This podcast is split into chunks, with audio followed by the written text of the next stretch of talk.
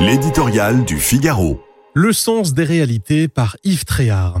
Démis de ses fonctions de vice-président, Aurélien Pradier n'a pas été exclu du parti LR dont il reste l'un des 62 députés. Rien ne permet donc de penser que l'acte d'autorité, bienvenu d'Éric Ciotti, mettra un point final à la zizanie qui règne à droite sur la réforme des retraites.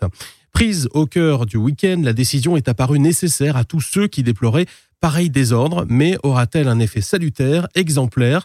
En dépit de cette sanction et des concessions qu'il a obtenues du gouvernement, l'élu du Lot peut tout à fait continuer à s'opposer au texte, euh, suivi en cela par plusieurs jeunes députés euh, qui refusent aussi de rentrer dans le rang.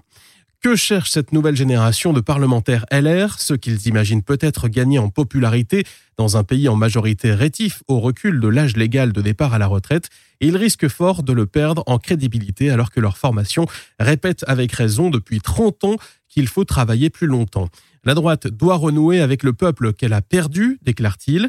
Amer de ses échecs successifs et parfois cuisants à la présidentielle, ils estiment judicieux de rénover leur famille politique de fond en comble.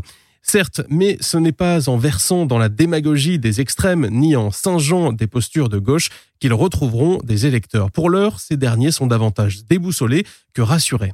On ne fait pas de politique autrement que sur des réalités, disait le général de Gaulle. La droite aurait-elle perdu le sens des réalités? Celle-ci saute pourtant aux yeux.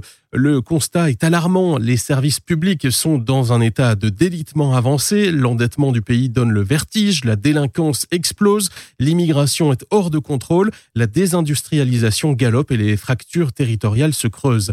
D'ici à 2027, il est à parier que le en même temps aura plus que fait preuve de ses limites.